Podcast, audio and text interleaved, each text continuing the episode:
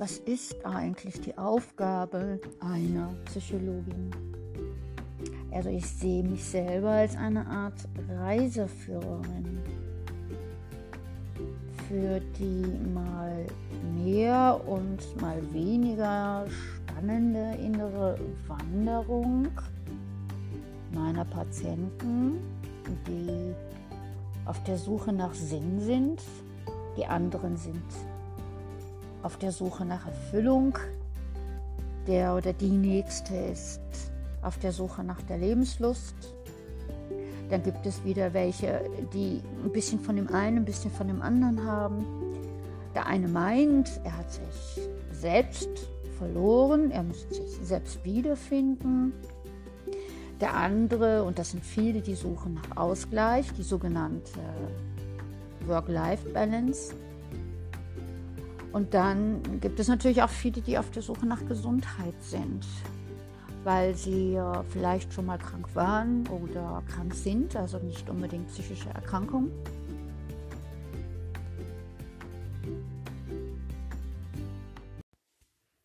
Ich beantworte also die Fragen, wann irgendwas, wo, was und wie.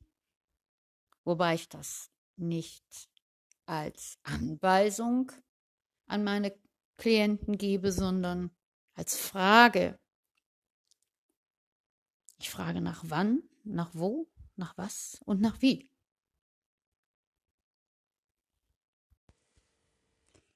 Gern frage ich nach den Überzeugungen, denn diese sind tief in unserem Geist verankert.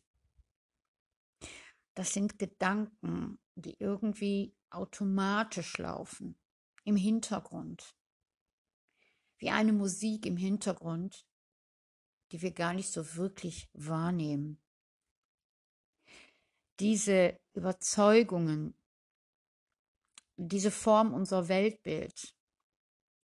Allgemein sind sie auch bekannt unter den sogenannten Glaubenssätzen. Diese Überzeugungen in Form von Gedanken, die denken wir immer wieder. Und dadurch haben sie letztendlich einen so großen Einfluss auf gesamt unsere Gefühle und unser Handeln. Das ist das, was Freud früher mal meinte mit, wir sind gar nicht Herr unseres Willens.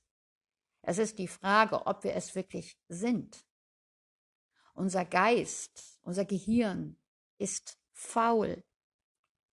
Immer wieder spult es alte Sequenzen ab. Es nimmt also gar nicht unbedingt neue auf. Und wenn es neue aufnimmt, dann schaut es erstmal nach alten Sequenzen, ob es die dafür schon nehmen kann. Es ist nicht so einfach, diese Überzeugungen, diese Glaubenssätze mit diesen W-Fragen, wann, was, wo, wie, wann, also die typischen W-Fragen, es ist gar nicht so einfach. Auch mit einer Therapeutin nicht. Das immer wieder zu hinterfragen. Es ist auch voller Mühe. Ja, und es dauert etwas länger.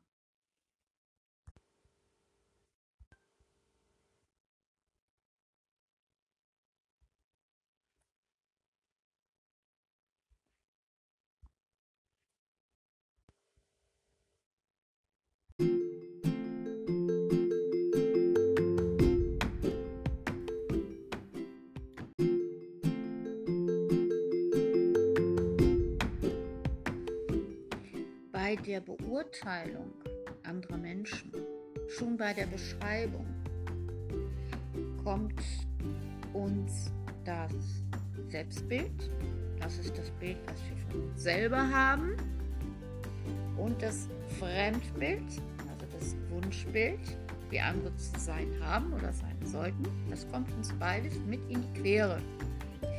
Jetzt sind wir wieder bei den Glaubenssätzen, denn diese Glaubenssätze, diese Überzeugungen formen diese beiden Arten von Bildern, also das Selbstbild und das Fremdbild mit. Wir haben also darauf zu achten, wie wir uns sehen und wie wir die anderen sehen. Beispiel. Wenn ich der Meinung bin, ich bin nicht okay, aber du bist okay, dann sind wir immer der Meinung, dass die anderen okay sein müssen. Und wenn sie es dann für uns nicht sind, dann sind wir enttäuscht. Das Gegenteil davon ist, wenn wir der Meinung, der Überzeugung sind, ich bin okay und du bist nicht okay, dann erwarten wir vielleicht auch von den anderen Respekt und Lob, weil wir sind ja so toll.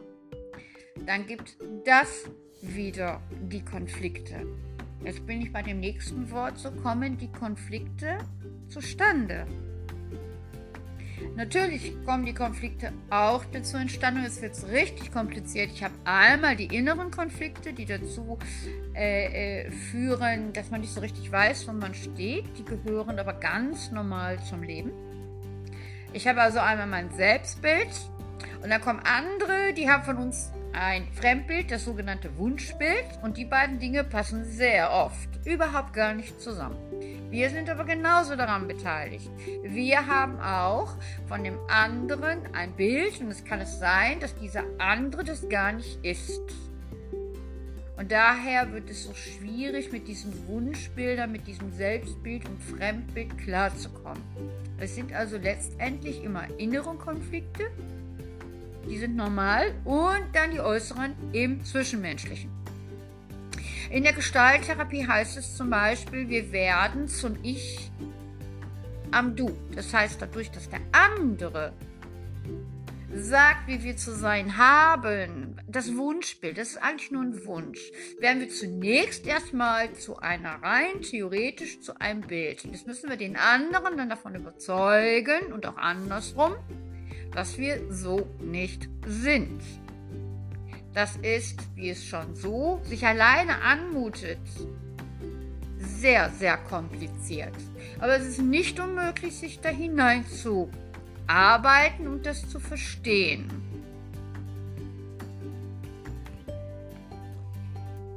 Diese unterschiedlichen Wirklichkeiten, diese unterschiedlichen subjektiven, ganz privaten Wirklichkeiten, die sind sehr dunkel am Anfang. Und in einer Psychotherapie kann man die total auseinandernehmen. Wobei man das eben halt auch nicht nur in einer Psychotherapie machen kann, sondern auch in einem Coaching. Weil die beiden Dinge doch teilweise schwierig voneinander abzugrenzen sind. Man sollte aber vielleicht dann eher auf einen Coach zurückgreifen, der auch eine Psychotherapiezulassung hat. Dieses ganze System ist kompliziert und komplex und bis man darin Licht reinbekommen hat, haben wir wieder zu investieren. Mühe, Geld, Aufwand, auch Schmerzen, weil wir natürlich viele Bilder, die wir uns aufgebaut haben, zum Teil wieder fallen lassen müssen bzw. modifizieren müssen dann es gibt natürlich auch wieder etwas neuere Konflikte dann. Also ganz einfach ist die Sache nicht, aber ich würde sagen, es lohnt sich, weil das ist nämlich Selbstentwicklung. Das ist Persönlichkeitsentwicklung und es macht am Ende, also mit der Zeit, das Leben mit sich selber, fangen wir mal bei uns bei, äh, selber an, macht es es leichter. Wir verstehen uns einfach mehr. Wir wissen, aha, jetzt passiert dies, aha, jetzt passiert jenes. Und das ist bei anderen genauso. Wir werden auch anderen gegenüber, nicht nur uns selber gegenüber, werden wir wohlwollender.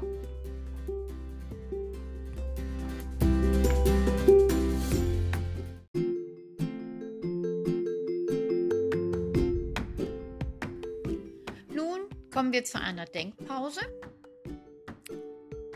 Vielen Dank für deine, für Ihre Aufmerksamkeit. Internet bin ich zu finden unter www.gudrun-großbach.de.tl. Auf Instagram unter Online Psychopraxis Großbach und auf Facebook unter Online-Sprechstunde. Allgemein beim Suchen auch unter Google Gudrun Großbach. Bei Amazon auch unter Gudrun Großbach bin ich zu finden mit einigen meiner Bücher. Ich hoffe, wir hören uns wieder. Sie hören mich wieder bei der nächsten Folge, der zweiten Folge zum Thema Gedankenspiele einer Psychologin. Vielen Dank und bis bald. Tschüss.